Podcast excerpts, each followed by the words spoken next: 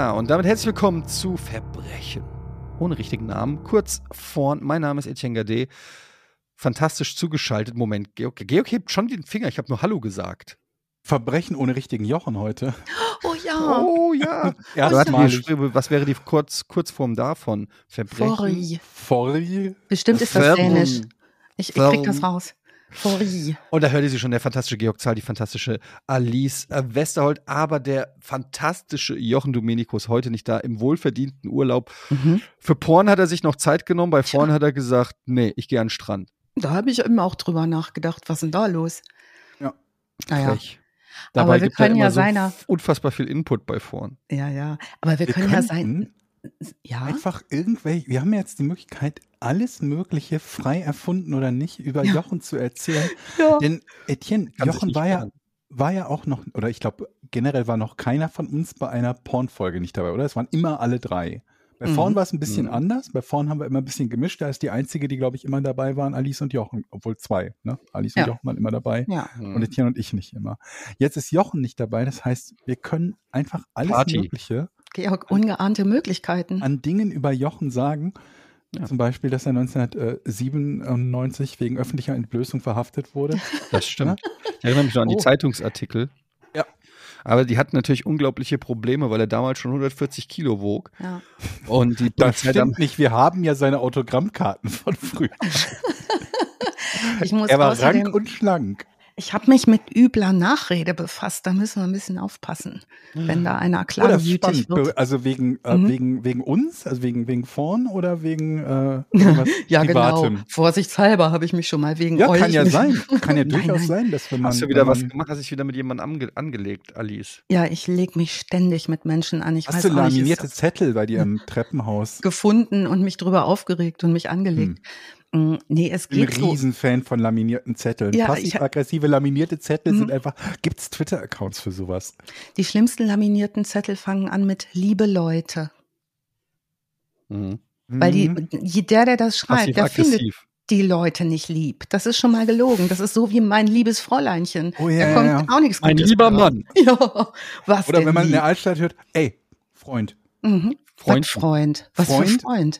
Freund ist auch nicht Freund. Nee. Oh ja, Ich überlege Freundchen. aber gerade, Hey Freundchen, komm mal her. welche Anreden, also es, Mhm. äh, die schön sind die, die gar nicht mit einer Anrede anfangen, Mhm. sondern wir sind hier. Ja, Dann nicht. Wird ein, kommt eine Beschreibung, genau, ja, nicht. Wir sind Oder- ja hier nicht bei den Hottentotten. Ja. Zum, Zum Beispiel, Beispiel. Oder, wir sind ja hier ein, ein ordentliches Haus oder Mhm. eine ordentliche Hausgemeinschaft und Ja. so weiter und so fort. Die sind auch schon mal gut, diese Super, Einleitung. wo du so eingewirrt wirst, das hasse ich auch so an, an Mhm. so Kirchensachen. Wir alle, das pastorale Wir. Äh, große Mhm. Allergiker, Allergikerin. Pluralis Majestatis auch allgemein. Ich spreche im, Mhm. im Stream oder Podcast auch immer von wir. Ist doch so Lothar Matthäus immer von sich in der dritten Person. Ein Lothar Das, Matthäus. das ist ja noch besser. Oh ja, er. Mit, mit äh, ja, unbestimmten, ein Lothar Matthäus. Ja, und aber wenn man das selber sagt, ne, wenn das Über sich sagt, selbst, das ist ja, was anderes. Aber wenn Lothar Matthäus über sich selbst sagt, ein Lothar Matthäus, als ob er gar nicht glauben kann, dass er sel sich selber bezeugen kann. Schon Heidenrespekt vor sich selbst. Ja. Ein Lothar Matthäus ist doch kein Butterbrot. Eine, eine Alice Westerholt. Ne? Ei. Oh, Also, das hört sich gut an. Ach, das, äh, kann, kannst du das nochmal sagen? Also auch man, Mhm. muss man so ein bisschen auch das Näschen hochnehmen dabei, wenn man das sagt. So ein Ne? bisschen so, ja. Also Mhm. eine Alice Westerholt muss Mhm. das jetzt auch nicht zwingend machen. Ne? Man, oder Hat man das sagt jetzt auch einfach, nicht nötig. wissen Sie überhaupt, wer ich bin? Oh ja. Wissen Sie überhaupt, wen Sie vor sich haben? Wen Kennen, Sie da vor kennen Sie Alice? Mhm. Ja, also so langsam, glaube ich, komme ich auch in die Richtung.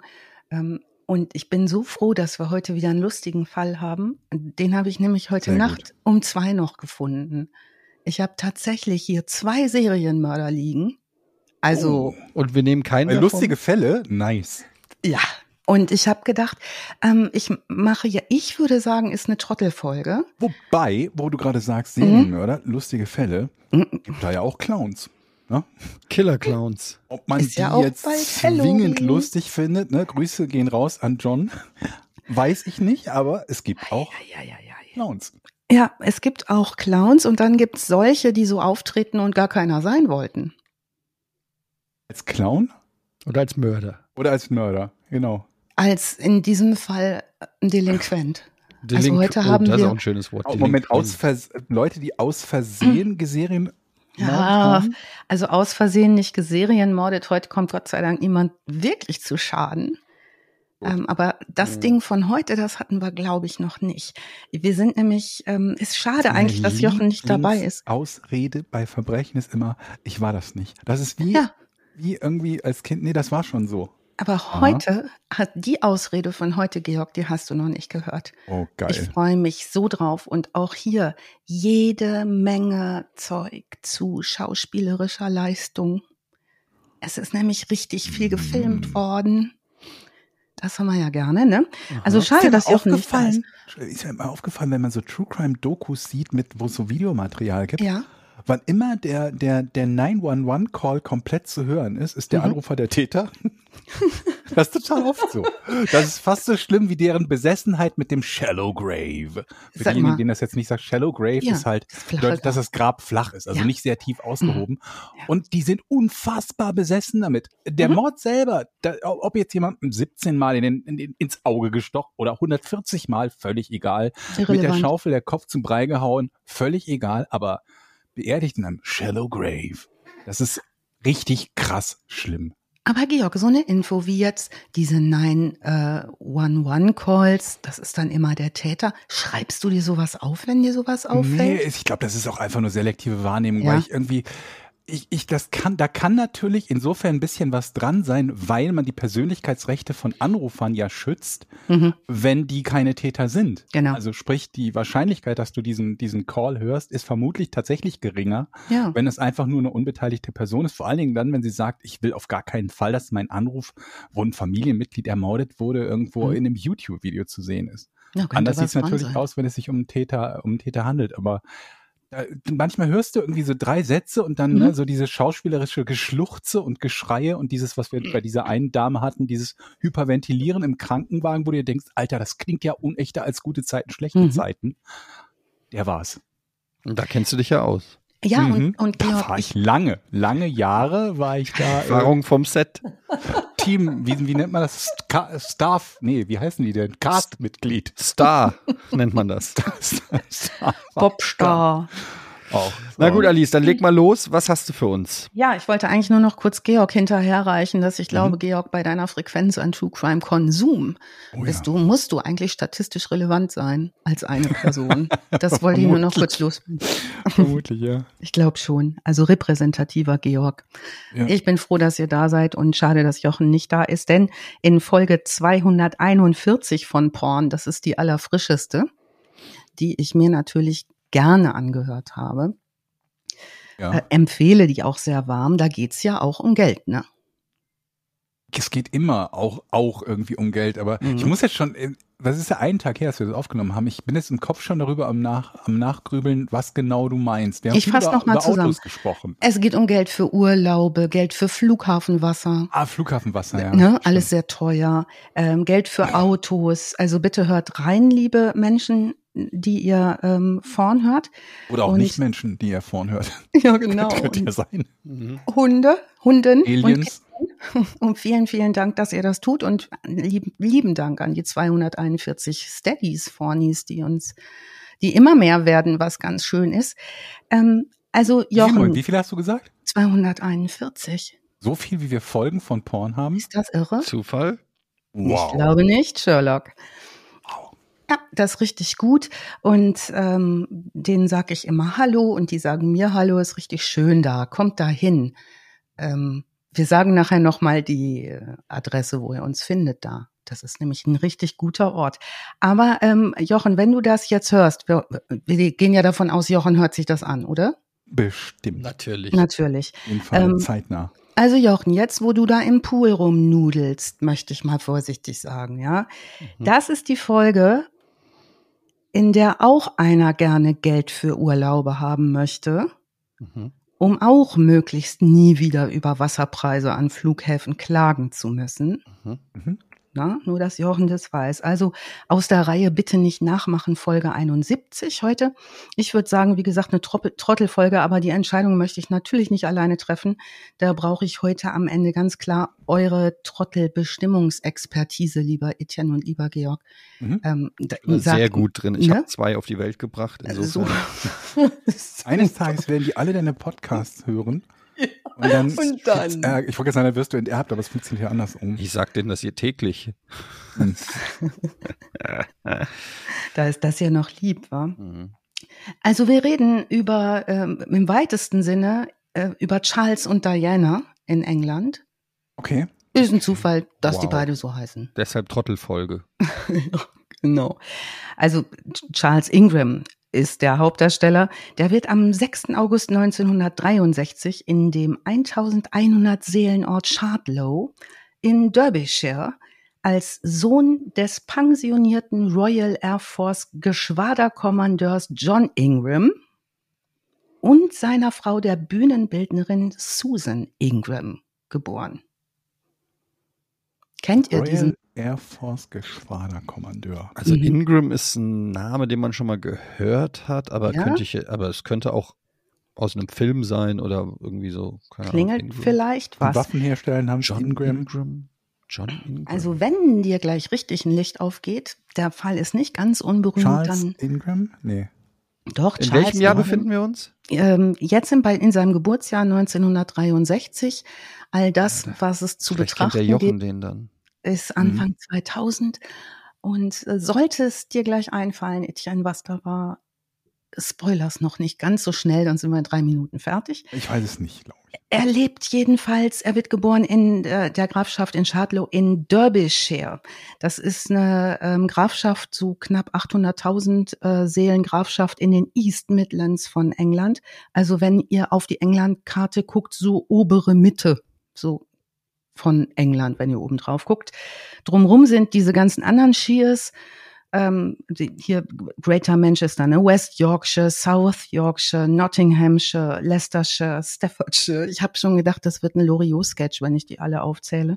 Mhm. Ähm, aber Derbyshire, das hat echt nicht viel zu bieten. Das ist ähm, relativ ländlich, ähm, urlaubsmäßig bestimmt toll. Aber es gibt da was ganz Interessantes für Etienne seit den 70er Jahren. Da gibt's nämlich die Weltmeisterschaften im Zehenwrestling. Ähm, wieso ist das jetzt für mich? Weil du doch ein Wrestling-Fan bist, dachte ich. Etienne. Nein. Habe ich das geträumt? Ja. Ist Jochen ein Wrestling-Fan? Nein. Ist du keiner hast auf jeden von euch? von uns dreien die, die höchste Expertise in Sachen Wrestling. Okay, ich, ich, war Wrestling-Fan in den okay. 90ern. Aber das gilt doch, oder? Hm. Jedenfalls gibt's da zehn Wrestling und ich verlinke trotzdem dazu ein Video. Das ist okay, ziemlich witzig. Da liegen sehr dicke, tätowierte Männer auf dem Rücken, haben ihre Füße zwischen zwei Brettern und wresteln mit den Zehen. Nur das, ihr wisst, nie gehört. was in Derbyshire so los ist.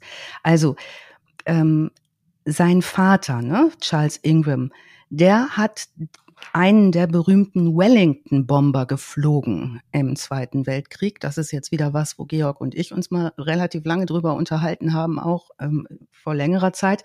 Das ist ein ähm, Kriegsbomber, der wurde in den Jahren 36 bis 45 gebaut, vornehmlich als Nachtangriffsflugzeug, so ein zweimotoriger Langstreckenbomber.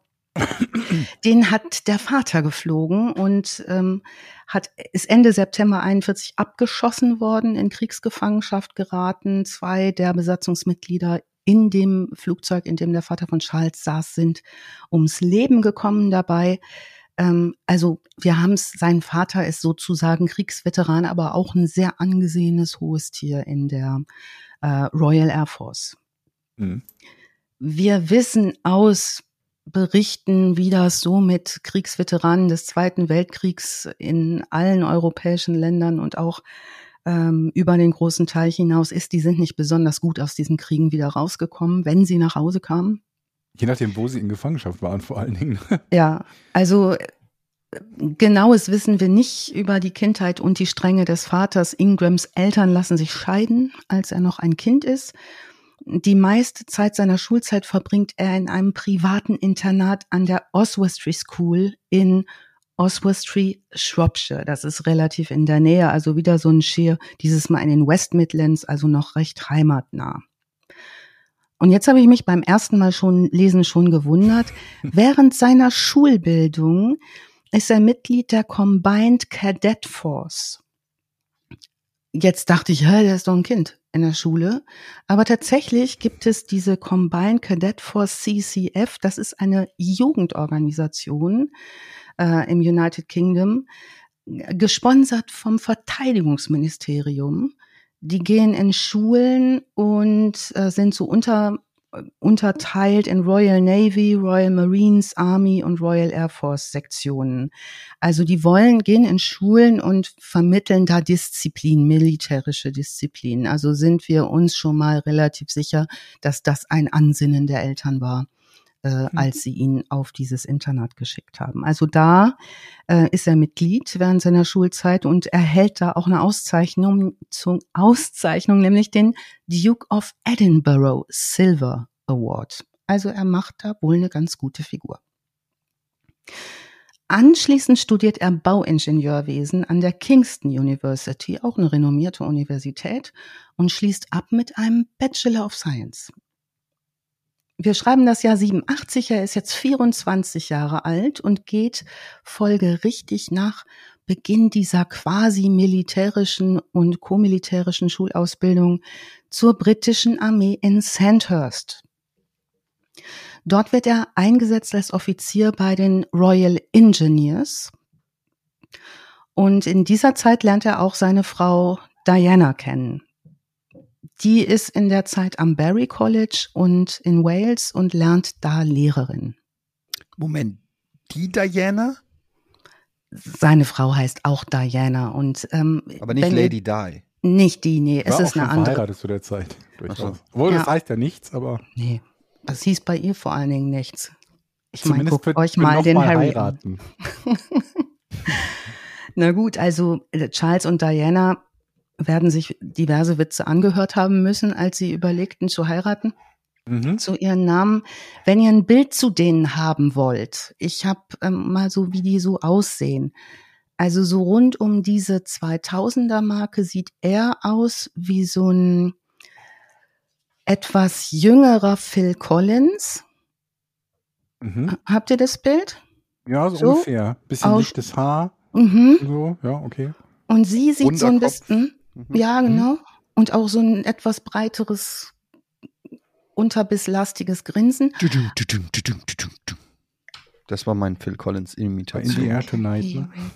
I can feel it coming to the air tonight. Oh no. Was oh kommt Lord. denn da eigentlich durch die Luft in der oh Lord. Nacht? Oh Lord. Dun, dun, dun, Ist das, geht's um einen Furz? Ich weiß es nicht. Vermutlich. I can feel it coming through the air tonight. Oh Lord. Es muss jedenfalls ganz Besonderes sein. Sie sieht, wollt ihr noch untenrum weiter? Sie, sie will ich auf jeden Fall hören. Sie, also wenn ihr noch untenrum weiter wollt, ich hätte, könnte Raum lassen. Für das ist auch ein gutes Wortspiel. ähm, nee, mach mal ruhig weiter. Ich bin okay. Also sie sieht so ein bisschen aus wie so eine bürgerliche Amy Winehouse, die sich die hm. Haare hm. so runtergekämmt hat, so dieses schmale Gesicht, die Nase passt auch, nicht ganz so hart geschminkt. So, so ein Pärchen ist das. Kriegt ihr die voreinander? Aber eher so späte Amy Winehouse oder eher so noch eher halt so, gesund aussehende? Eher, ja, sie sieht schon gesünder aus, aber sie hat auch diese Schneewittchenhaut und diese schwarzen Haare und diese ähm, Nase. Nase hat sie, okay. Das diese, ja. Also ich, ich habe mich so dran erinnert. Äh, Bilder für Menschen, die das jetzt hören, stehen zur reichlichen Verfügung. Also die beiden jedenfalls lernen sich kennen, verloben sich. Ähm, und zwar verloben sie sich, ähm, weil die Armee Charles als Ingenieur nach Deutschland zu den britischen Truppen schickt. Mhm. Ne, und da ist so verloben. In meine Ecke, Gladbach? Wo habe ich nicht rausgekriegt, aber er ist jedenfalls in Deutschland und die Briten sind ja stationiert gewesen in Nordrhein-Westfalen hm? überwiegend, ne? Wenn ich das ja. richtig sehe. Also wird er wohl irgendwo in deiner Nähe da rumgelungert haben, der Bei Ingenieur. Mir im Dorf waren auch britische, war auch eine britische Kaserne. Hast du die auch immer ausrücken sehen als Kind und einrücken? Nee, wenig, also und es so? war nicht exakt jetzt bei mir im Dorf, sondern es sind mehrere Stadtteile. Es war ein, Mhm. ein Stadtteil weiter, aber ja, also du, wenn du dann zu Getränkemarkt gefahren bist, dann bist du halt an diesen äh, Baracken vorbei. Die haben auch ein eigenes Mhm. Rugbyfeld gehabt und so. Schon relativ großes Gelände auch gewesen. In Willig äh, bin ich bin ich groß geworden. Mhm.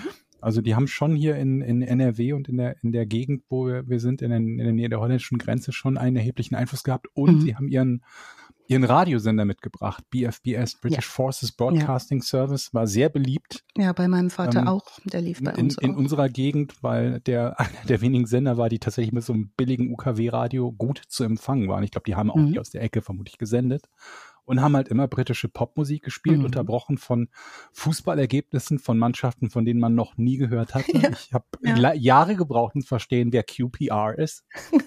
das sind die Queens Park Rangers übrigens, falls ihr euch dasselbe okay, fragt. cool. Ja. Ja, also das tatsächlich ein bisschen in meiner Gegend äh, sind die sehr aktiv gewesen. Und es ist ja so, dass je nach Bundesland äh, waren ja auch andere Besatzer, nee, Befreier, wie, wie nennen wir die korrekterweise? Wie auch immer. Auf jeden Fall, äh, bei uns waren es halt, Besatzungsmächte, ja. in Mhm. unserer Ecke waren es halt die Briten. Ich glaube, Richtung Süddeutschland waren es dann mehr die, äh, die Amerikaner. Mhm. Und im Osten waren es halt die Russen. Genau, und ich glaube, Frankfurt, die Ecke waren es auch die Amerikaner, Eddie, wahrscheinlich, ne? Mhm. Hessen, ne? Ja. Ähm, die habe ich schon mal erzählt, dass bei uns das Head, eins der Headquarter war in der Heimat, in meiner Heimatstadt und was mein Vater zu mir gesagt hat. Nee. Ich war Grundschulmädchen äh, und bin dann an der Straße, wo ich lang musste zur Grundschule, hat mein mein ähm, fuhren immer die Jeeps lang morgens und mein Briten oder Vater Amerikaner? äh, äh, äh, Briten. Und ähm, da hat mein Vater gesagt, so, pass mal auf, wir haben den Krieg verloren. Ähm, wenn die vorbeifahren, dann musst du dich an die Straße stellen und so die Hand an. Dann habe ich das geübt, so die Hand, so einen Militärgruß musst du machen. Ich Mhm. war da sieben. Musste man auch, ja. Ansonsten wurde man Und festgenommen von der Militärpolizei. Das hat, das hat er gesagt, der Papa, dass ich so da stehen muss. Und ich habe auf meinen Schulwegen Blut und Wasser geschwitzt. Immer wenn einer kam, stand ich da stramm mit der Hand an der Stirn. Und die haben sich wahnsinnig gefreut, glaube ich. Also die haben dann gehupt und gewunken und die haben wahrscheinlich auch gedacht, ach du grüne Neune, was haben sie denn dem Kind erzählt? Naja, kleine. Anekdote aus den, äh, aus den, aus der Vergangenheit. Aber BFBS war ein super Sender. Also jedenfalls ist Charles in Deutschland als ähm, Ingenieur bei den britischen Truppen. Das ist übrigens seine erste Anstellung. Die beiden verloben sich ähm, während seines Deutschlandseinsatzes und heiraten bei seiner Rückkehr im November 1989. Mhm. Also machen da relativ schnell dann Nägel mit Köpfen, bekommen auch in Folge drei Kinder, alles Töchter. Ähm, die halten wir jetzt hier wieder schön raus, denn die Kinder gibt's ja alle noch und die haben vielleicht auch gar nicht so furchtbar Lust, irgendwie ähm, erwähnt zu werden. Ähm, 1990 wird er zum Hauptmann befördert. Also der macht eine gute Militärkarriere Karriere. und 1995 wird er zum Major befördert. Major Charles macht einen guten Job. 99 schickt ihn die Armee für sechs Monate nach Banja Luka in Bosnien. Wir haben es zu tun äh, mit den äh, Unruhen im Kosovo. Dort soll er die Friedensmissionen der Vereinten Nationen Teile übernehmen. Also das ist Hm. alles ziemlich ehrenhaft, was er da tut, so aus Gefährlich. militärischer Perspektive. Parallel, parallel nimmt er jetzt ein Masterstudium auf. Auch das noch, und zwar in Unternehmensführung und schließt das auch ab, erfolgreich und ist jetzt also Major der britischen Streitkräfte und Master of äh, Unternehmensführung. Ich kenne den en englischen Titel nicht. Also ich denke, das ist der korrekte Titel. Das glaubst du auch, ne? Hab ich auch gedacht. Also im August 2000 schließt er dieses äh, Studium erfolgreich an der Cranfield University mit einem Master ab. Wir wissen es nicht so ganz genau, aber offenbar gibt es trotz all dieser wohlklingenden Titel und Tätigkeiten Geldschwierigkeiten im Hause Charles und Diana Ingram. Hm. Ja gut, ne, drei Kinder, so ein Häuschen, so eine Studiererei. Ja. Da wird ja auch nicht verdient, ne? Da will wohl einiges bedient werden, wie auch immer. Die Ingrams sind auf mehr Geld aus und wir ja, sind nicht. Wer ist das nicht? Wir haben mhm. eben davon gesprochen und ihr auch in Porn 241. Ich empfehle es nochmal, hört euch das an, ist eine Menge los. Ähm, wir sind jetzt in der Phase der frühen 2000er und da kommt eine Quizshow gerade recht. Mm. Und noch dazu eine hoch erfolgreiche. Habt ihr eine Idee, welche das sein könnte in der Phase? Ja, Millionär. Absolut. Das ging schnell. Die englische Variante. Eine, die es auch auf Englisch gibt, glaube ich. Ja. Bei, noch bei, bei Wheel of Fortune, aber okay. Ja, also Wer wird Millionär ist das absolute super Erfolgsding überhaupt. Übrigens unser deutscher Ableger Wer wird Millionär, Who's Gonna Be Millionaire in äh, England ähm, ist der Ableger davon. Ne? Die Engländer haben angefangen damit, beziehungsweise das vermutlich über Amerika äh, angefangen. Also diese englische Variante von Wer wird Millionär ist zu der Zeit ein Format, das in über 100 Ländern der Welt mittlerweile hoch erfolgreich ist, nach wie vor auch sehr gerne gesehen wird. Da hat es eigentlich so seine Hochphase. Das schlägt ein wie die Bombe. Man nennt es wie so ein Straßenfeger. Also das hm. wird geschaut und das wird sehr, sehr gut angenommen. Und die Einschaltquoten sind super. Also Host und Quizmaster, also englische Günther Jauch. Das ist der national sehr beliebte und berühmte hochcharismatische, übrigens Georg, ehemals Radiomoderator, Morning Show Moderator, Chris Tarrant. Shit, ich dachte, Clarkson hätte auch mal Wer wird Millionär gemacht. Ich glaube, der kam danach. Ähm, der Tarrant, der hat das Format 1998 mit aus der Taufe gehoben, maßgeblich mitgestaltet. Der war Captain Radio Host von 84 bis 2004, super populärer Radiomoderator. Das war auch noch Hochzeit des Radios und die Briten mhm. haben auch extrem gutes Radio gemacht. Äh, und der äh, präsentiert dann die ITV Game Show Who Wants to Be a Millionaire. Und zwar hostet er die von 98 bis 2014. Warum das dann da eine Pause gibt, kommen wir vielleicht später nochmal drauf. Äh, sind dann so senderinterne Geschichten und Rechtsgeschichten und so.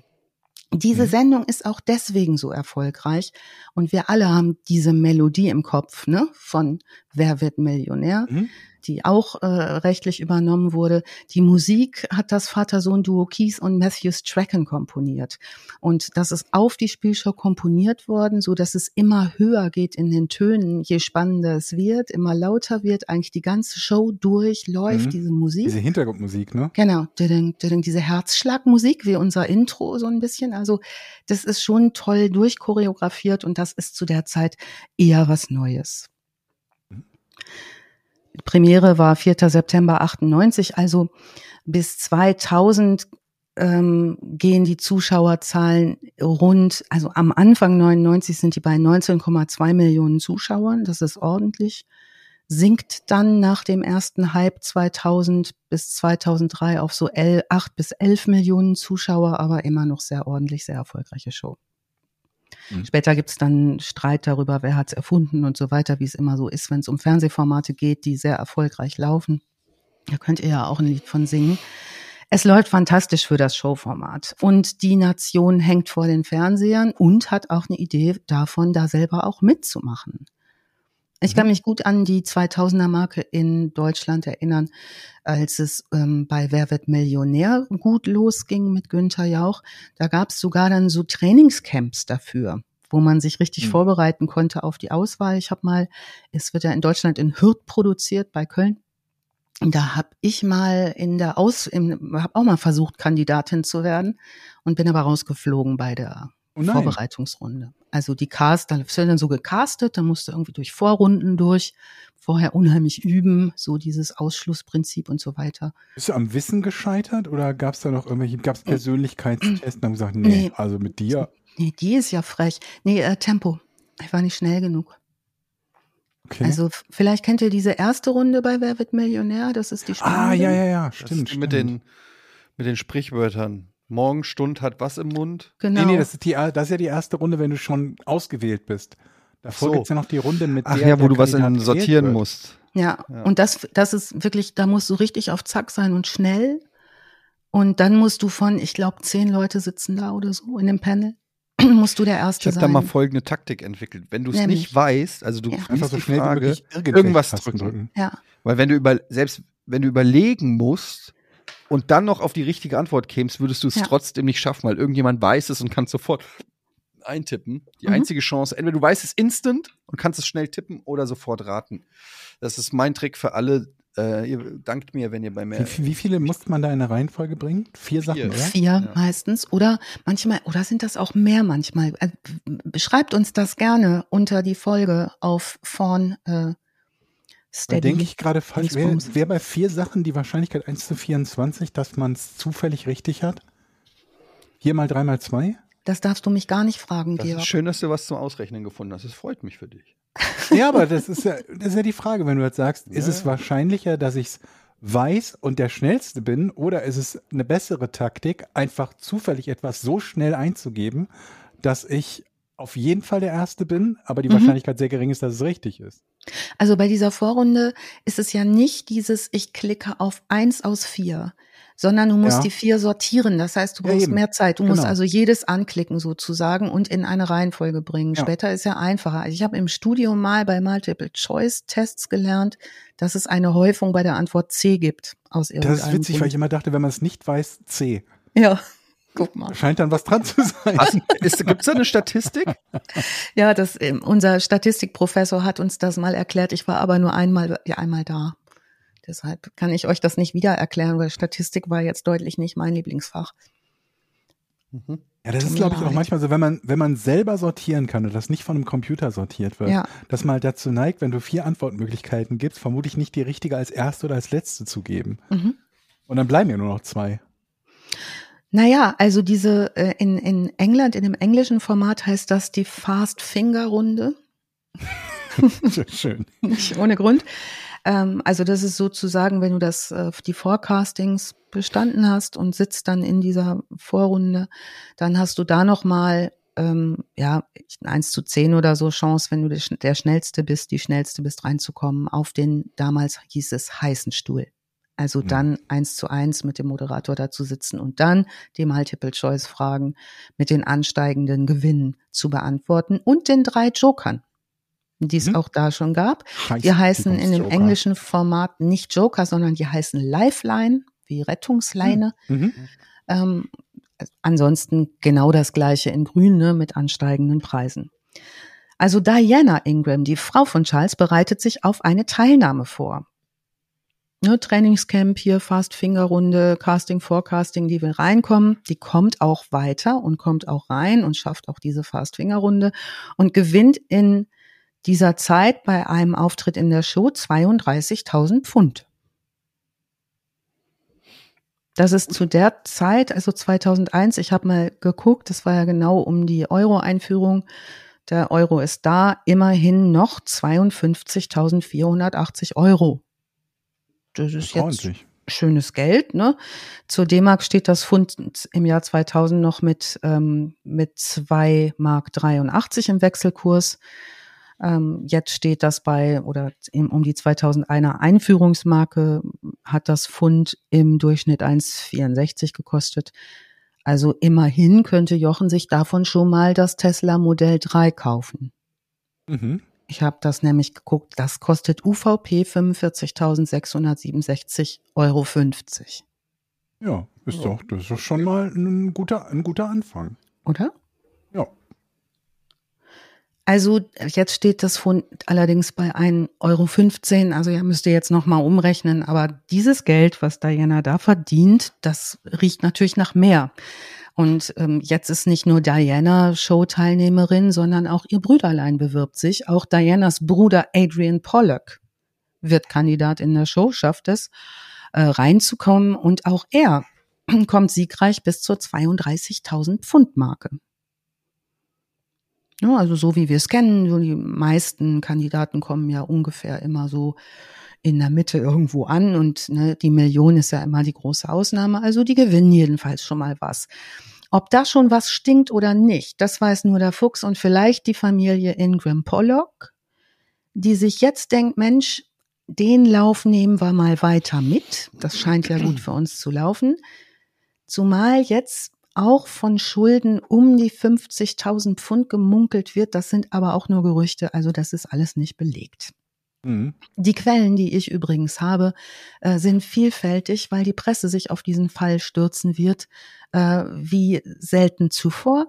Und vor allen Dingen die Tabloids, ganz vorne der Mirror und die Sun, da sind herrliche Artikel dabei, die verlinke ich gerne. Also Charles, das Familienoberhaupt der Wer wird Millionär-Truppe, möchte jetzt auch antreten. Mhm.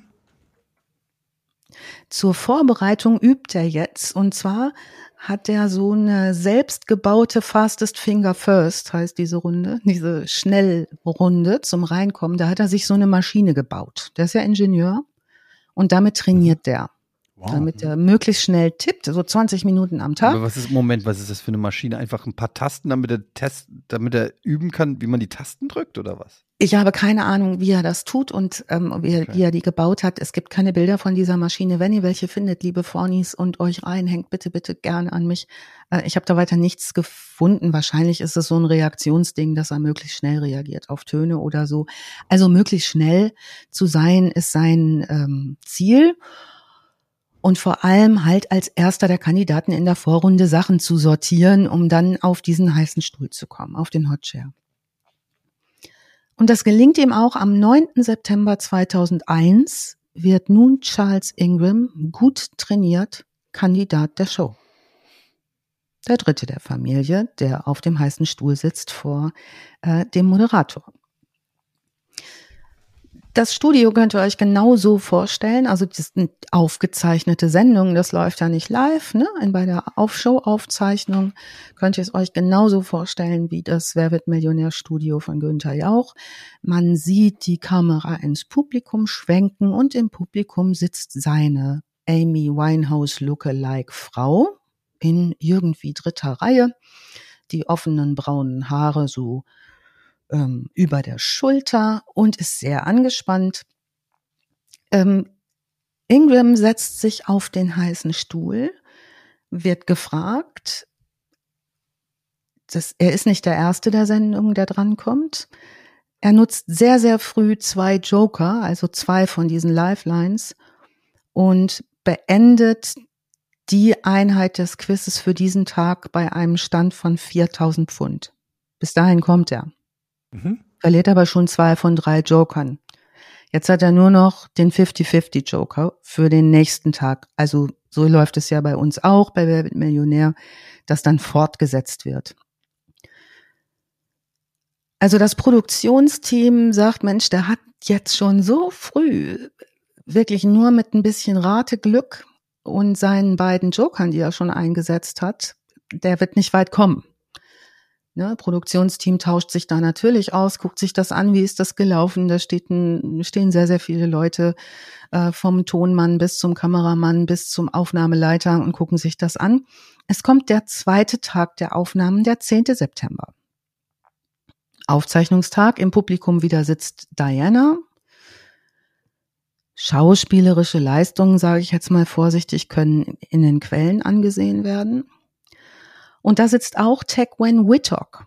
Das ist ein Mann, der in der Vorrunde rausgeflogen ist, aber schon durch sehr kluge Vorrundenantworten aufgefallen ist. Ein englischer Dozent einer Universität, der nun auch im Publikum sitzt und mitfiebert. Die Kamera fängt das deutlich ein. Wir werden später erfahren, dass es am Vorabend nach der ersten Aufzeichnung zwischen Diana und Charles irgendwie Streit gegeben haben soll. Das haben Mitglieder der Produktionsfirma gesehen, dass da die Luft ein bisschen dick war und die haben sich gedacht, naja, der hat in der Vorrunde halt auch schon beide Joker verloren.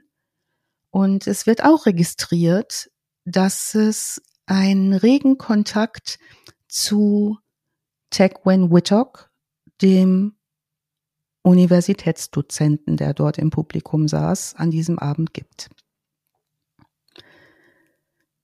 Also später wird man sagen, Diana habe Kontakt mit dem zukünftigen Kandidaten Tegwin Whittock aufgenommen. Äh, und später wird man auch sagen, dass sie mit ihm gemeinsam besprochen haben soll, wie man denn nun ihrem Mann Charles helfen könne, in der zweiten Aufzeichnungshälfte weiterzukommen. Am zweiten Drehtag kommt Charles rein. Ne, große Parade, die Musik, die Lichter sind an, er setzt sich auf den Stuhl. Chris Tarrant, der Moderator übrigens, ein sehr charismatischer Mann in seinen 60ern, wirklich auch eine Marke. Ähm, dem sagt er jetzt, ähm, er hat eine Strategie für den Rest des Spiels. Also das wird jetzt gut laufen. Chris Tarrant sagt so in der Begrüßungsphase, also niemand aus dem Team hätte jetzt geglaubt, dass er weiterkommt, weil er ja so mit den Fragen zu kämpfen gehabt hat am Vortag und ist völlig beeindruckt, nimmt das natürlich moderativ super auf. Der Mann ist ein Vollprofi, der ist schnell, der ist äh, zackig. Übrigens steht der die allermeiste Zeit.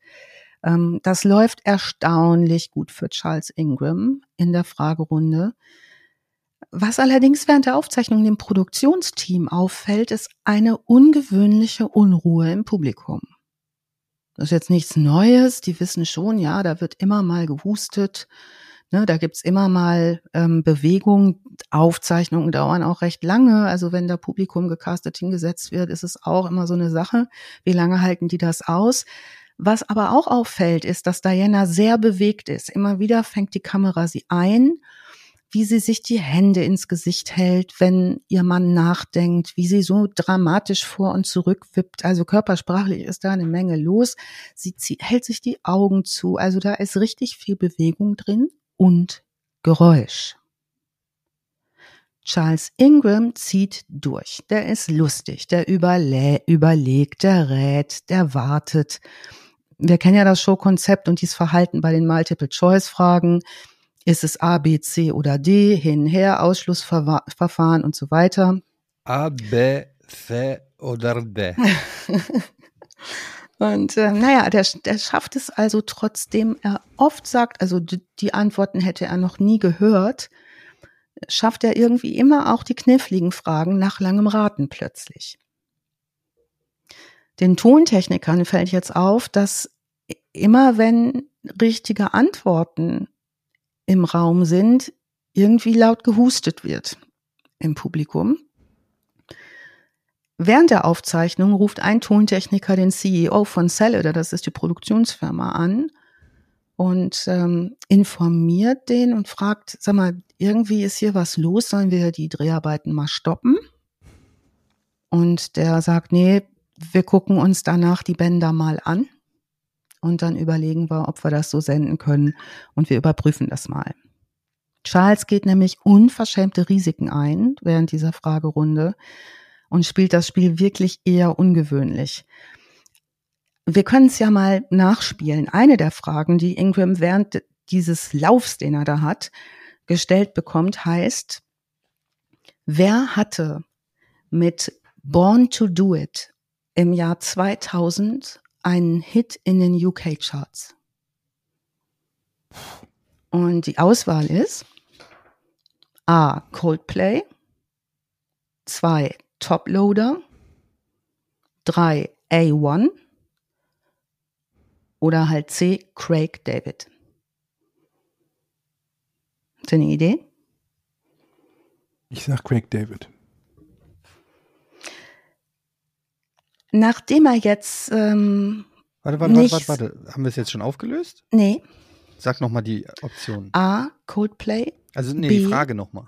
Also, wer hatte Georg kennt das schon. Bisschen, bisschen, bisschen wie bei Porn. Wer hatte 2000 einen Hit ähm, mit einem UK-Album namens Born to Do It? Und was waren die Optionen? A. Coldplay. B. Toploader. C. A1. D. Craig David. Okay, ich weiß es nicht. Ich sag A1. Ja, das ist jetzt interessant. Also er überlegt lange hin und her. Er sagt, er sagt, ähm, er glaubt auch A1. Hm, er weiß nicht, er lockt noch nicht ein. Ähm, er sagt, nennt diese Namen alle und sagt da Craig David, noch nie gehört den Namen, sagt jetzt, ne, Charles hat er noch nie gehört, will sich fast jetzt also hin und her überlegen, ähm, er meint, es wäre A1, wie du, nimmt aber jetzt vorsichtshalber seinen letzten Joker. 50-50. Mhm. Also legt sich fast jetzt fest auf A1. Es bleiben nur noch 50-50 Joker, ne? Craig David und A1 als letzte Antwort.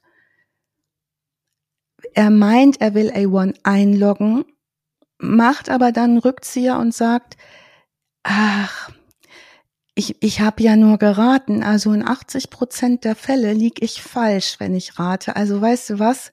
Ich nehme jetzt Craig David. Die Antwort wird eingeloggt. Seine Frau bewegt sich stark im Publikum. Die Antwort ist richtig.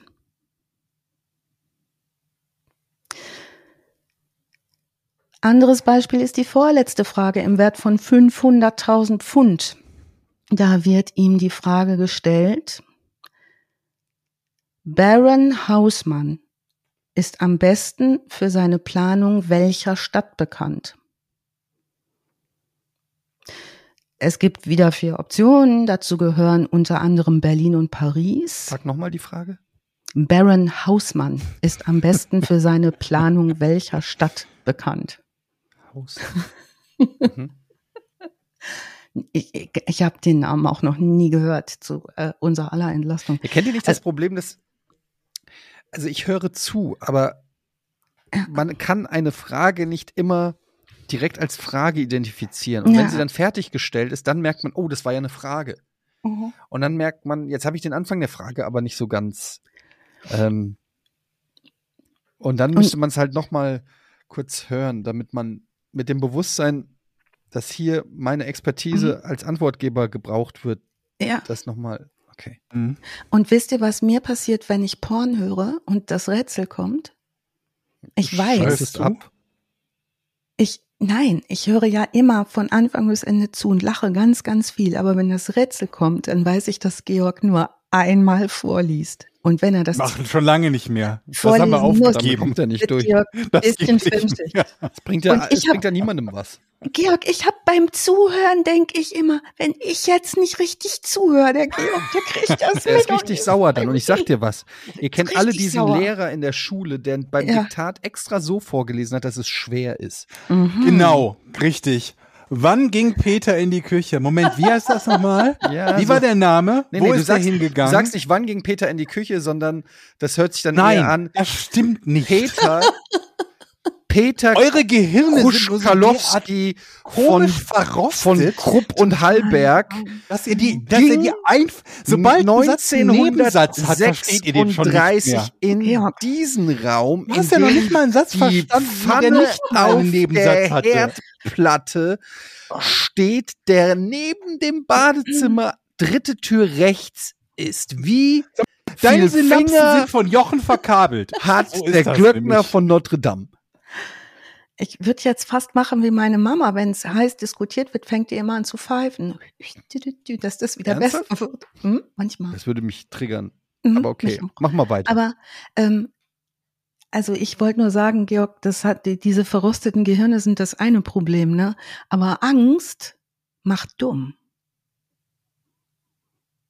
Frontallappen, Menschen, die sehr oft sehr viel Angst haben während des Podcasts.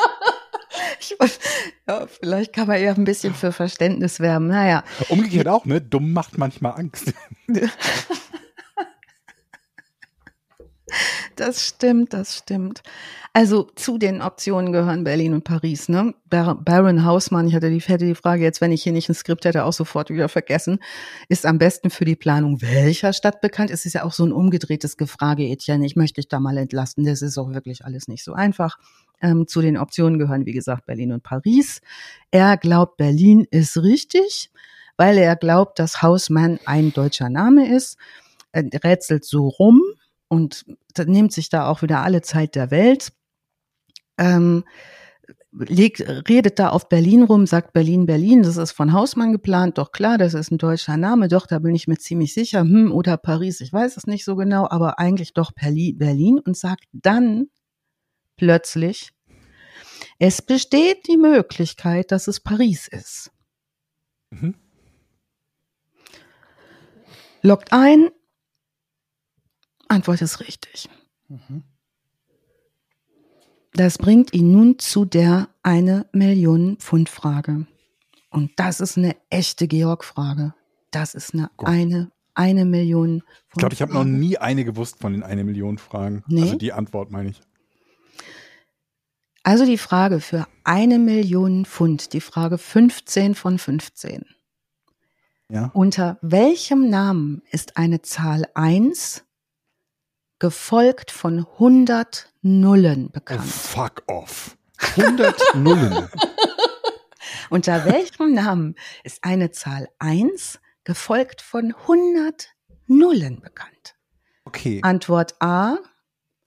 Ja. Google. Wie bitte? Geschrieben G-O-O-G-O-L, Google.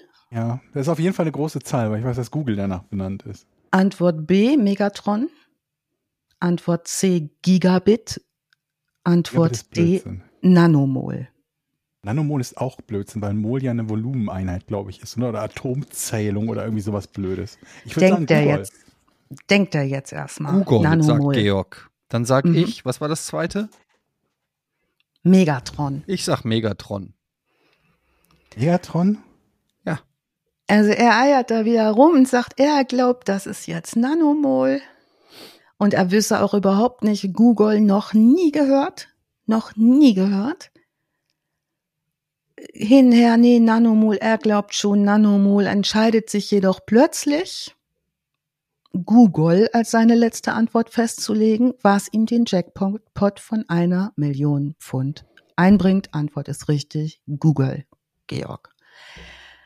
Ähm, Musik, Musik, Geflitter, Geflitter. Ähm, ne, großes äh, Hurra, Dingens Check überreichen, weiß nicht, wie läuft das, kommen die da mit dem Koffer rein? Wahrscheinlich. Ich habe es mhm. nicht bis ganz zu Ende geguckt, weil ich mich nur auf diese Fragetechnik da äh, konzentriert habe. Jetzt ist es so, dass die Techniker sich ja schon überlegt haben, irgendwas stinkt da. Das mhm. ist irgendwie, uns ist hier, es husten immer Leute bei Aufzeichnungen, Tontechnikern fliegen mhm. dann die Ohren weg. So, ne, die sind ja immer sehr mit sehr guten Ohren ausgestattet und kriegen jedes Geräusch mit.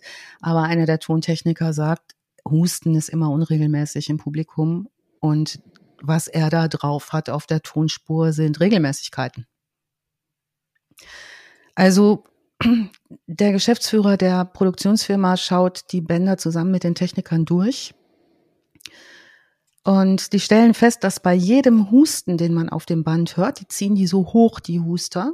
Es gibt mhm. auch ein tolles YouTube-Video mit der gesamten Aufzeichnung der Sendung, wo die Huster auch so hochgezogen sind im Ton. Das hört man dann richtig. Äh, da stellen sie fest, diese Husten haben was mit dieser Antwort, äh, zu, mit den Antworten zu tun, glauben, das muss jetzt Betrug sein und äh, schalten die Polizei ein. Mhm. Ähm, Charles Ingram wird noch an Ort und Stelle auch durchsucht von den Produktions, von Mitgliedern des Produktionsteams. Die gucken in den Haaren, die gucken im Pullover, die gucken, äh, Hose hat ja irgendwas dabei. Kurz festhalten, ähm, das war noch vor Smartphone-Zeit, ne? Auch ja. ein ganz wichtiges Ding. Du ja. kannst nicht mal eben am Smartphone googeln. Wobei die vermutlich eh abgenommen werden würden heutzutage. Ja. Also die finden nichts bei dem. Nix in den Haaren, nix in der Kleidung ähm, Riesenaufregung. Später wird auch, bitte? Analperlen, oder? Analperlen, das war ja. diese Schachgeschichte. Hans ne? Niemann ne? wurde doch vorgeworfen, er hätte beim Schach betrogen mit Analperlen. Ja. Also mit elektrischen Stromsignalen, die in seinen Anus gesendet werden. Habt ihr dazu nicht eine Pornfolge gemacht? Mhm. Mhm. Haben wir mit Porn drüber gesprochen? Haben wir da nicht sogar Dings als Gast gehabt? Ja, hatten wir ja. Jan Gustafsson. Gustafsson. Jan Guss, das war eine tolle Folge. Mhm. Jetzt weiß ich nicht die Nummer auswendig, aber googelt die mal. Googelt die mal. Also, genau. Charles. Die mal. Megatron die mal. Genau. gigabittet die mal. Also später jedenfalls äh, wird Charles Ingram angerufen vom Geschäftsführer, der sagt, es gibt hier Unregelmäßigkeiten, an denen Sie beteiligt waren. Wir werden die Sendung nicht ausstrahlen. Und wir genehmigen jetzt auch nicht, dass dieser Scheck ausgezahlt wird. Und Charles Ingram sagt, ich widerlege das alles vollständig. Also später wird ein Tonanalytiker bestätigen, dass während der Dreharbeiten 192 Husten zu hören waren. Mhm. Und der Tonmeister sagt, dass 19 signifikante Husten aus der Nähe eines Live-Mikrofons kamen, von dem er glaubt, dass es eins der FFF-Mikrofone, was immer das ist, wisst ihr, was das ist? Ihr kennt euch aus, ne? Nee, keine Ahnung. Vielleicht ist das so ein Atmo-Ding auf der Tribüne. Jedenfalls ist das eins der Mikrofone, wo sehr viele Huster zu hören sind, wo Tegwen Whittock, mit dem Diana am Vorabend gesprochen hat, um Strategien zu entwickeln, Charles Ingram zu unterstützen bei seinen Antworten gesessen hat. Also ganz in der Nähe dieses Sitzplatzes, dieses Whittock. Sie sagen auch, dass Sie ähm, nachdem diese Durchsuchung passiert ist und der Scheck nicht ausgezahlt wird, es nochmal richtig zu Streit gekommen ist zwischen den Ingrams, Charles und Diana. Ähm, die Sendung wird eingemottet und so wie sie ist, mit allem, was sie haben, der Staatsanwaltschaft übergeben. Also wir haben es jetzt im September 2001. Ähm, das geht natürlich ähm, in durch sofort durch die Decke. Die Untersuchungen und Prozessvorbereitungen sind immens. Anfang 2003 beginnt der Prozess, der sich übrigens vier Wochen lang hinziehen soll, vorm Crown Court in London. Vorsitzender Richter ist äh, Geoffrey Revlin. Dieses, dieser Gerichtsverhandlung wird sehr bekannt werden in England unter The Millionaire Trial äh, und geht durch die Gazetten. Zunächst nämlich, da ist viel los, entlässt der Richter erstmal die gesamte Jury, nachdem ein Geschworener der Jury erkrankt ist, mit den Worten, ich kann nicht zu Beginn eines Prozesses wie diesem eine Jury von nur elf Mitgliedern haben. Okay. Also der legt richtig Wert darauf, dass da alles mit rechten Dingen zugeht. Zunächst wird also Charles Ingram beschuldigt, am ersten Dreharbeitentag ähm, so Pager verwendet zu haben, die vibriert haben, ähnlich hier wie diese Analgeschichten, nur mal bloß als Pager in der Tasche, die vibriert haben bei richtiger Antwort. Ähm, es werden Aufzeichnungen von den Mobiltelefonen ähm, überprüft, also man guckt, ob Diana äh, Ingrams Mobiltelefon irgendwas an das Mobiltelefon von Whittock weitergeleitet hat, wie die im Kontakt standen. Die Staatsanwaltschaft fängt nun natürlich auch in den Vorbereitungen an, die Kandidaten zu befragen. Also Ah, jetzt weiß ich, was FFF bedeutet. Das ist nämlich dieses Fastest Finger First Mikrofon. Ah, das okay. ist in dem Panel. Sorry, da habe ich eben nicht aufgepasst. Also die Staatsanwaltschaft äh, ruft auch einen äh, der Kandidaten an, Larry Whitehurst, und der sagt, dass er Whittock beobachtet hat. Und zwar von der anderen Seite des Studios aus, auf seinem Fastest Finger First Platz und auch bemerkt hat, dass es ein Hustenmuster gibt und er auch glaubt, dass er in den Betrug verwickelt ist. Er behauptet auch, dass Charles Ingram, als es um die Million geht, um die Millionenfrage, auf das Husten wartet, als und ähm, gehustet wird, als Google erwähnt wird. Also die Verhandlung. Äh, Aber Moment mal, das war doch die erste Antwort, oder? Das war die letzte, die, letzte, die richtige okay. Antwort. Mhm. Nee, also, ich meine, das war die erste Antwort bei der, bei der Frage. Also war A. Mhm, ja, ja, genau. Es war die A-Antwort, genau. Mhm. Und ähm, er hat ja immer noch hin und her, hat ja erst gesagt, dieses Nano-Ding, welches war es jetzt nochmal? Ähm, er hat ja erst gesagt, Nanomol gab's. Nanomol sei die richtige Antwort, genau. Also Chris Tarrant, der Moderator, wird in den Zeugenstand gerufen. Er gibt jetzt an, er habe während der Dreharbeiten selbst nichts bemerkt. Er gibt auch an, er hat kein Husten gehört. Er sagt, auf die Frage, wie sich jetzt Ingram wohl verhalten hat nach dem eine Million Sieg, ähm, sagt er die sehr britische Antwort, er hat sich so normal verhalten, wie es eben Leute tun, die gerade eine Million Pfund gewonnen haben. Mhm. Er sagt aber auch, dass er den Scheck schon da nicht unterschrieben hat, weil er den Verdacht hat, da ist, stimmt was nicht und dass ihn die Vorwürfe schockieren. Charles selber tritt in den Zeugenstand, der bestreitet alles, der sagt, ich habe mich nicht gestritten mit meiner Frau nach dem Sieg. Er sagt, ich habe die Antworten der Fragen 11 bis 14 gewusst. Und ähm, er sagt, bei der letzten Frage, da, die habe er natürlich auch gewusst, immerhin hätte er Mathe und Physik im Abi gehabt. Mhm. Also er sagt, es hätte eine Einmischung gegeben, die ihn beeinflusst hat, nämlich bei Frage 10 da hätte das Publikum bei einer Antwort, die er so vorschlägt, bei, ne, was nehme ich denn hier, A, B, C, oder A, B oder C oder D, äh, nach Luft geschnappt hat. Jetzt wird ihm eine Aufnahme von Frage 14 vorgespielt aus der Aufzeichnung, in der das Husten zu hören ist. Äh, und nicht nur das Husten, sondern auch ein geflüstertes Nein. In was? Ein geflüstertes No. Okay also mit hin als Hinweis ähm, nach der Berlin-Antwort, ne, wo er sagt, das ist bestimmt Berlin. Ähm, als nach dieser Vorführung dieses Filmausschnitts, ist, ähm, der Prozess ist offen, da sitzen Leute auf der Tribüne und gucken zu, ähm, fangen die Zuschauer auf der Pri Tribüne total an zu lachen. Und die kriegen sich nicht mehr ein. Also bei allem, was jetzt im Prozess passiert, ähm, reagiert das Publikum immer mit Husten oder Lachen. Übrigens auch die Jury, immer wenn er Antworten gibt, so lange bis der Richter droht, den Gerichtssaal räumen zu lassen. Es ist richtig was los.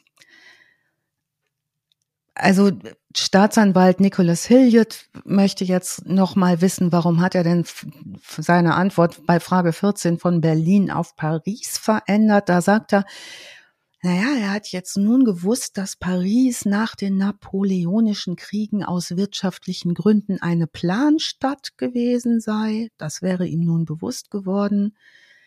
Ähm, und er sei also am Boden zerstört, dass seine Frau mit Whittock gesprochen hat. Offenbar. Ähm, jetzt sagt er auch vor Gericht aus, als bekannt wird, dass es diese Vorwürfe gibt. Ne? Es ist ihm einiges passiert vor dem Prozess. Also er hätte jetzt auch Medikamente nehmen müssen. Menschen haben sein Auto kaputt gemacht. Man habe auf seine Katze geschossen, bevor der Prozess losging. Er sei betrogen worden.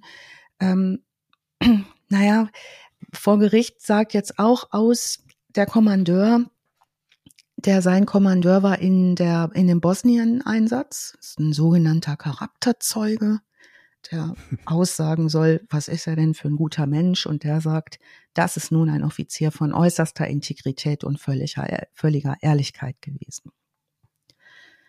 Diana, seine Frau, sagt natürlich auch aus, die muss in den Zeugenstand und die sagt, sie glaubt, Charles hat einfach unheimlich Glück mit seiner Risikostrategie gehabt und ähm, bestreitet alle Behauptungen, Pager benutzt zu haben, bestreitet sich mit Whittock verschworen zu haben, um die richtigen Antworten sozusagen zu behusten.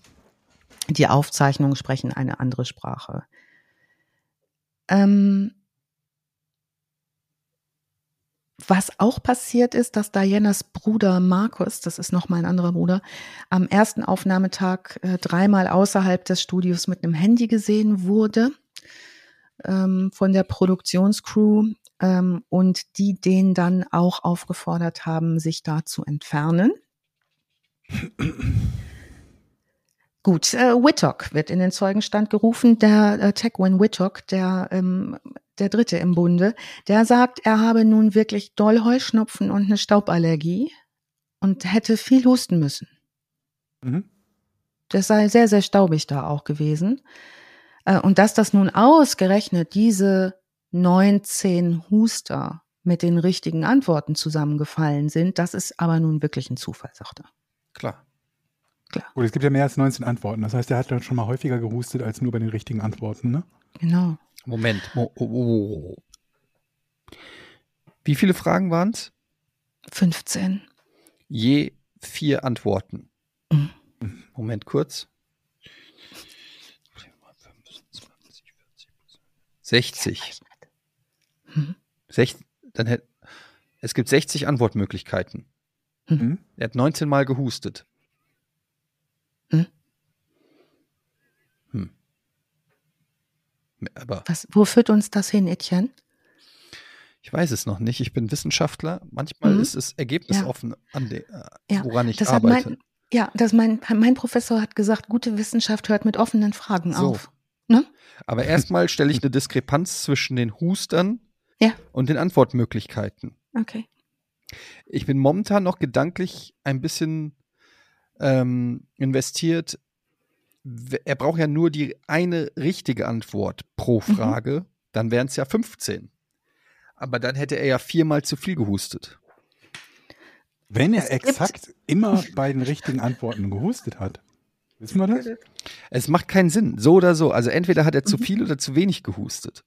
Ja gut, er kann ja auch zweimal nach einer richtigen Antwort husten ich gehe jetzt mal auf zu viel gehustet. Wenn ihr euch diese Sendung, die es auf YouTube anzugucken oh, gibt, komplett. Verlinkst du das in den Show? Ja, klar, ja, klar. Wenn ihr euch die anguckt, dann werdet ihr merken, wie bescheuert viel da gehustet werden muss, bis Dussel Charles das rafft, was er sagen muss. Na gut, aber das, was du da hörst, ist ja nicht das, was er hört. Ne? Es ist ja. aufbereitet, das Husten ist hochgezogen. Mhm. Und genau. die Mikrofone sind ja nicht da, wo er sitzt. Genau. Ganz also genau. das ist schon, damit kannst du ja alles blöd aussehen lassen. Mhm.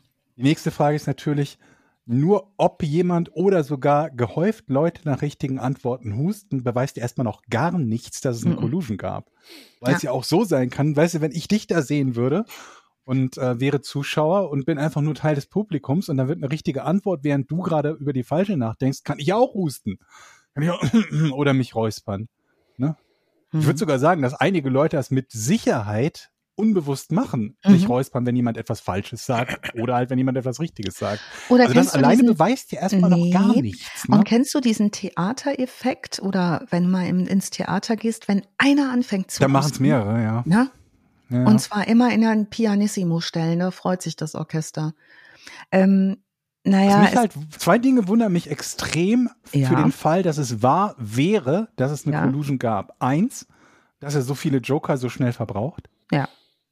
Und zwei, dass er falsche Antworten gibt und bei denen bleibt. Weil das wenigst, das geringste, was du machen möchtest, ist ja Leute darauf hinzuweisen, dass du eigentlich keine Ahnung hast. Mhm. Das heißt, wenn, dann würdest du eher sagen so, würdest vermutlich abwarten, bis du dein Signal bekommst und mhm. dann so reden, als hättest du gewusst, was die richtige Lösung ist, aber nicht schwanken. Mhm. Und wenn also, ich, nehmen wir mal mhm. den, den Findungsprozess zu der schwierigsten Frage mit diesem Google, ne? Das ist ja, ja die, die Millionenfrage, was mein mhm. Findungsprozess war.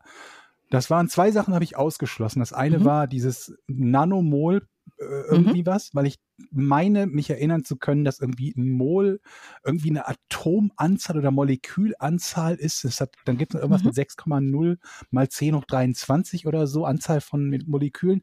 Das habe ich deshalb ausgeschlossen. Ob das stimmt, weiß ich nicht, aber das habe ich so im Hinterkopf so gespeichert. Das nächste war irgendwas Gigabit oder so. Mhm. So, ein Bit ist, äh, also grundsätzlich Bit und Byte sind binär. Mhm. Das heißt, wann immer große Zahlen mit Bits und Bytes angegeben werden, kann nichts mit vielen Nullen rauskommen, weil mhm. es Vielfache von zwei sind. So, das war, da habe ich das ausgeschlossen. Und das nächste, was dann war, Megatron kenne ich aus Transformers, glaube ich. Also daher habe ich den, den, den Namen irgendwie im, im Hinterkopf. Mhm. Dann bleibt nur noch Google, weil ich irgendwas in Erinnerung hatte, dass Google was mit einer, mit einer großen Zahl zu tun hat. Und deswegen habe ich eben, als du die Frage gestellt hast, gesagt mhm. Google. Wäre ich jetzt aber im Quiz gewesen, wäre jetzt meine nächste Überlegung, warte mal, das mit Megatron und Google. Mhm. Vielleicht ist mein Denken zu einfach, weil vielleicht kommt der Name Megatron ja irgendwo her und wer sagt mhm. mir denn nicht, dass dieser Name inspiriert war von einer unfassbar großen Zahl? Das ist ja überhaupt nicht absurd, wenn es irgendwie mhm. um Roboter und sonst irgendwas geht. Mhm. Und dann hätte ich mich vielleicht schon wieder reingelevelt zu sagen, ich bin mir relativ sicher, dass es Google ist. Und je mehr mhm. Zeit du mir gibst und je mehr du sagst, loggst du es wirklich ein, desto mehr würde ich vielleicht wieder zur falschen Antwort schwanken. Also auch dieses eine falsche Antwort sehr sicher geben mhm. und dann zu sagen, irgendwas anderes beweist erstmal auch nichts. Ne? Mhm. Ich habe eben gerade einen Artikel zu der Stat zur Statistiken zu diesem Ding äh, zufällig gefunden und so ein bisschen okay. drüber geblättert, wo einer sich die Mühe gemacht hat, über Poisson-Verteilung und statistische Häufungen auszurechnen, mhm. wie wahrscheinlich es ist, dass Leute dann und dann husten. Mhm. Wobei er aber das vergisst, was du gerade beschreibst, dass das Husten als voneinander unabhängiges Ereignis gewertet wird. Dass mhm. man sagt, eine Häufung ist generell unwahrscheinlich.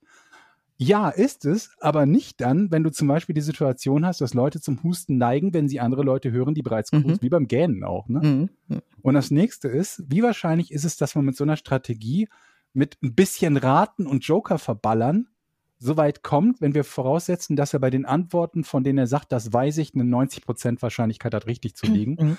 Und dann sagt der, der, der Typ, der das gerechnet hat, etwa mit dieser Risikostrategie 7% richtig zu liegen. Das klingt ja. unfassbar wenig, ist aber unfassbar hoch. Ja. Weil das bedeuten würde, dass du nicht mal 20 Leute brauchst, damit einer alleine mit so einer Ratestrategie schon die Million gewinnt. Das ist relativ viel. Auf jeden Fall genug, um bei einem Gerichtsurteil zu sagen, das reicht mir als berechtigter Zweifel aus, wenn mhm. meine Hypothese ist, er soll gecheatet haben. Mhm. Dann brauche ich mehr als eine 93-prozentige Wahrscheinlichkeit. Ich finde das einigermaßen beeindruckend. Ähm, bin sicher, dass das ungefähr auch eine Verteidigungsstrategie gewesen sein muss ja, vor Gericht. Wahrscheinlich, ja. Das äh, Filmmaterial spricht aber auch noch eine Körpersprache und nimmt die Leute auf, die husten. Das sind nicht nur die Geräusche, sondern auch die Art, wie Tequin Whitlock schaut. Er hustet halt einmal mal voll einem ins Gesicht und so. Also, ne? Diese Frau macht wirklich da ein Tänzchen auf ihrem Stuhl mit, die fehlt nur noch, dass sie, dass sie es buchstabiert. Aber die sieht er ja nicht, ne? Äh, die sieht er, ich glaube, er ist so reingedreht. Also ich glaube, er hört sie nur, aber du siehst einfach, wie sie da rumfaken mit dem Husten. Das kannst du auf den Filmaufnahmen deutlich körpersprachlich erkennen. Es gibt auch noch mal eine Auswertungsvideo zur Körpersprache der beiden äh, Mitangeklagten. Ah, Und ähm, wie auch immer, der Richter also dieser, dieser Prozess ist ein einziges, ne, da geht's richtig rund. Äh, die, die zusammenfassenden Reden der Verteidigung und der Anklage müssen äh, verzögern sich, weil ständig die Geschworenen husten mittlerweile. Also es ist schon ordentlich was los. Der Richter fragt jetzt die Geschworenen, ob Charles Ingram ein echter Millionär oder ein Betrüger sei. So läuft dieser Prozess ab. Mhm. Ein Geschworener ähm, wird später aus unbekannten Gründen entlassen, aber die erklären zunächst, dass sie ähm, Charles und Whittock für schuldig befinden, aber Diana sei unschuldig. Da sagt der Richter, das kann er nicht akzeptieren. Alle drei sind mit angeklagt. Ähm, und die Anklage beruht darauf, dass Dianas Handlungen die von Charles und äh, Tegwen Whittock beeinflussen. Also es mhm. gibt ein zweite zurück, ein zweites Zurückziehen der Jury die erklären dann die Geschworenen, äh, die Geschworenen erklären alle drei für schuldig. Die Ingrams bekommen eine 18-monatige Haftstrafe auf Bewährung und eine Geldstrafe von 15.000 Pfund zuzüglich 10.000 Pfund für die äh, Verteidigungskosten. Whittock wird auch verurteilt, erhält aber sechs Monate weniger, eine Geldstrafe von 10.000 Pfund plus 7.000 500 ähm, Pfund für die Auslagen und Kosten, also schuldig im Sinne der Anklage. Charles Ingram, Ingram und Diana Ingram, 18 äh, Monate auf Bewährung, Tequin Whittock zu 12 Monaten. Alle Bewährungsstrafen, Geldstrafe von insgesamt 52.500 Pfund einschließlich der Verteidigungskosten. Die Ingrams legen gegen diese Geldbußen Berufung ein. Ja, verständlich. Ne? Das Berufungsgericht weist die Berufung als unbegründet zurück, lässt die Berufung nicht mehr zu. Ähm, Diana wird, äh, stützt sich auf die Menschenrechte. Sie könne all diese Kosten nicht bezahlen. Das ermöglicht dann wiederum Charles, die Kosten anzufechten. Also sie äh, argumentieren vor Gericht nach dem ähm, sogenannten Informer Pauperis, äh, formal für den Bettler wird das ähm, übersetzt, für die Kürzung der Kosten. Das wird alles gesenkt. Ähm, Charles verklagt die Produktionsfirma im Zivilprozess nochmal auf 240.000 Pfund gemäß dem üblichen Verfahren. Die Klage wegen Verleumdung wird abgewiesen. Was passiert nach dieser Gerichtsverhandlung? Die Ingrams werden ständig in der Öffentlichkeit, wenn sie sich bewegen, angehustet. Also das passiert da in der Öffentlichkeit.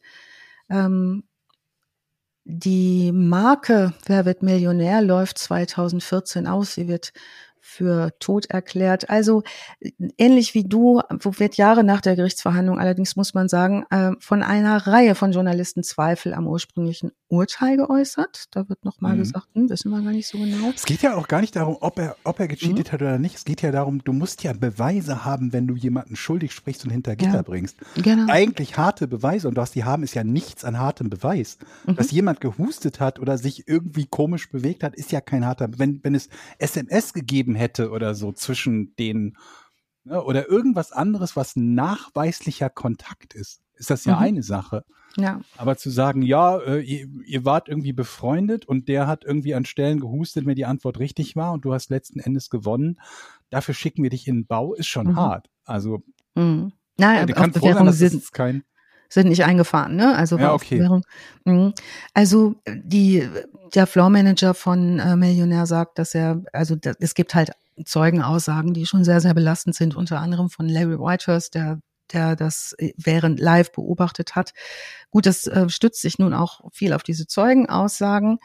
Ähm, jetzt ist die in der Zeit nach dem ähm, Wer wird Millionär Auftritt wird es natürlich für ihn nicht unbedingt besser weitergehen. 2003 gibt es einen weiteren Prozess, denn wo die schon mal dabei sind, haben die die Ingrams mal auf links gedreht und sie sind angetragen, angeklagt wegen weiterer Betrugsdelikte und werden am 28. Oktober 2003 vor dem Bournemouth Crown Court für schuldig befunden ähm, wegen Versicherungsbetrug. Was haben sie gemacht? Die haben äh, einen Einbruch gefaked und eine Versicherungspolice in Anspruch genommen. Also ähm, dem Gericht wird ähm, von der Versicherung mitgeteilt, dass, ähm, dass die den schon kennen, dass der gewohnheitsmäßig immer wieder bedauerliche Verluste von Privatbesitz erlitten ja, habe. Also ne, so. Also da diesen Versicherungsprozess, äh, der geht zurück auf 1997. Da geht's um 19.000 Pfund. Das ist nicht ganz wenig. Der ist nicht nur vom Glück verfolgt, was er aber jetzt macht. Und diese, dieser Spaß im Fernsehen zu sein, begleitet ihn weiter. Der geht jetzt durch verschiedene Reality-Formate, gemeinsam mit seiner Frau oder auch alleine. Mhm. Zum Beispiel bei der britischen Variante von Frauentausch ist er dabei, äh, nutzt seine Popularität, die er durch diesen öffentlichen Prozess auch gewonnen hat. Ähm, und Georg, das ist vielleicht für dich nochmal interessant, ich habe die Folge aber nicht gefunden, auch ist auch bei Hell's Kitchen oh. unterwegs. ja. Also vielleicht finden wir das nochmal. Ich habe es ja auf die Schnelle jetzt nicht mehr gefunden. Ähm, ja, ähm, das Ganze wurde adaptiert von TV-Formaten äh, und er selbst hat nochmal zwei Bücher geschrieben. Es gibt ein am Bühnenstück über diese äh, Geschichte und ein Dreiteiler. ITV hat einen Dreiteiler draus gedreht. Also das ist in der Populärkultur deutlich aufgenommen worden. Also ein Buch mit dem Titel Bad Show, The Quiz, The Cuff, The Millionaire. In der Presse heißt er nur The Coughing Major, was natürlich nicht stimmt, weil er hat ja gar nicht selber gehustet, er hat nur mhm. geantwortet. Mhm. Ähm, also da ist eine Menge los. Ähm, so richtig vom Glück verfolgt ist er nicht. Das Letzte, was wir über ihn finden, ist im Jahr 2010, da mäht er sich mit seinem Rasenmäher drei Zehen vom linken Fuß ab. Über Rasenmäher haben wir ja auch schon gesprochen. Wir möchten erneut für Rasenmäher. Aber ich warnen. nehme an, es war ein Versehen. Die Frage ja. ist, ob er ähm, dafür von der Versicherung Geld bekommen hat. Na? Für seine drei verlorenen Zehen. ja. Ja, ich hoffe, ich konnte euch ein bisschen Freude machen mit ähm, mit dem Hustenfall. So Betrugsfälle sind immer spannend. Mhm. Ich weiß, dass es noch ähm, im, in einer amerikanischen Quizshow, glaube ich, einen Fall gab. Ich, ich weiß gar nicht mehr, wie das war. Da ging es, glaube ich, um irgend so ein, um irgend so ein Muster bei so einer, bei so einer Art Glücksradprinzip, also wo mhm. auf irgendeinem Schirm irgendwelche Dinge auftauchten und dieses Muster nicht zufällig war und jemand sich die Abfolge irgendwie gemerkt hat und darüber seine, seine Gewinne beeinflussen konnte. Oder wie viel, ich glaube, um wie viel er spielen durfte bei den mhm. Fragen, glaube ich, irgendwie sowas in der Richtung war, dass das einem festen, festen Muster folgte. Das Interessante ist ja auch, die, die nicht erwischt werden. Ne? Mhm. Ja, ja, genau. Wir erfahren es ja nur von denen, die erwischt werden oder von denen wir glauben, genau. dass sie. Wie oft haben schon sind. Leute irgendwie, zum Beispiel bei Wer wird Millionär oder bei anderen Sachen, irgendwie abkassiert und man feiert mhm. die, weil die und man wird es nie erfahren. Also man weiß es einfach nicht. Mhm. Für mich sind generell erstmal alle, die mehr wissen als ich, verdächtig. So, wir wollen keinen angucken, Georg. Ich sag's nur mal so in den Raum, wer sich angesprochen fühlt. Es ist einfach, weil ich weiß einfach auch ziemlich viel und das ist dann direkt so, ich bin ja. so ein Typ, ich gehe mit offenen Augen durch, durch die Welt, ich lese hier Sachen, da Sachen, ich bin viel im Internet unterwegs, auf ja. Twitter und so. Ich, mir entgeht nicht so viel. Und wenn dann jemand kommt und plötzlich sagt hier äh, Gogel oder wie das heißt, da werde ich mhm. hellhörig. Ja. Ich hatte, glaube ich, noch nie, wenn ich, ich habe das relativ gerne geschaut, so Anfang der 2000, so zu Giga-Zeiten ungefähr ja. war das, ne? Ja. Ähm, da, da, hatten wir auch die, die Spiele, ne? Es gab ja auch die Videogames zu Wer wird Millionär, die wir auch mhm. im Studio gespielt haben, wo ich, vielleicht erinnerst du dich noch, teilweise Telefonjoker für euch im mhm. Studio war. Ach echt? Und so. Ja, ja. ja, ja. Haben wir mit so Anrufen äh, gespielt. Also es hat echt schon mir Spaß gemacht zuzuschauen. Ja. Ich glaube, ich hatte nullmal den Fall, dass ich es geschaut habe und tatsächlich alle Fragen gewusst hätte, selbst bei denen, die nicht bis zu einer Million gekommen sind. Mhm. Ich hatte es nullmal, dass ich bei allen Fragen gesagt hätte, okay, da weiß ich die Antwort. Das kann man natürlich sagen, okay, je nachdem, wer wie welche Joker zieht, kommt man vielleicht trotzdem durch. Ja. Und gerade bei den ersten zwei, drei Fragen gibt's ja manchmal noch so ein bisschen Tipps von, von Jauch, dass du halt nicht komplett auf die Fresse fliegst. Mhm. Sofern du halt nicht sofort sagst, ah, sicher eingeloggt oder so. Ja. Dann, der, der, der führt die Leute ja bei den, bei den, bei den Billigfragen in Anführungsstrichen schon mal so ein bisschen am Händchen. Aber dass ich so von, von Anfang an, selbst mit den Alternativen, sofort gewusst hätte, jo, das ist A, das ist B und so weiter. Weil das Problem ist halt immer, dass man immer Wissenslücken hat. Man hat immer so, wie ich zumindest, Gebiete, auf denen ich einfach gar nichts weiß. Und wenn eine Frage aus so einem Gebiet kommt, habe ich immer gelitten. Ja. Ne, wenn so eine, also bei ganz, ganz vielen Fragen, wenn es um irgendwie so Geografie oder Geschichte geht, wenn das nicht zufällig Dinge sind, von denen ich irgendwie unumstößlich gehört habe oder Kunst oder so. Auch bei Musik, äh, ne, wenn es dann um Popmusik aus dem Jahr 2002 geht oder so, kannst du mich halt auch mitjagen. Da müsste ich halt wirklich schon das Weiß Glück haben. Na, also das, was die Vorberei Vorbereitung betrifft, glaube ich, ist, dass die Leute halt wirklich sich anschauen, was gab es vorher an Fragen. Ja. Und sprich, mit welchen Bereichen muss ich wie ungefähr abgedeckt sein? Das heißt, Sie werden vermutlich wissen, wer die aktuellen Meister in den Sportarten sind, in den großen Ligen und. Ländern.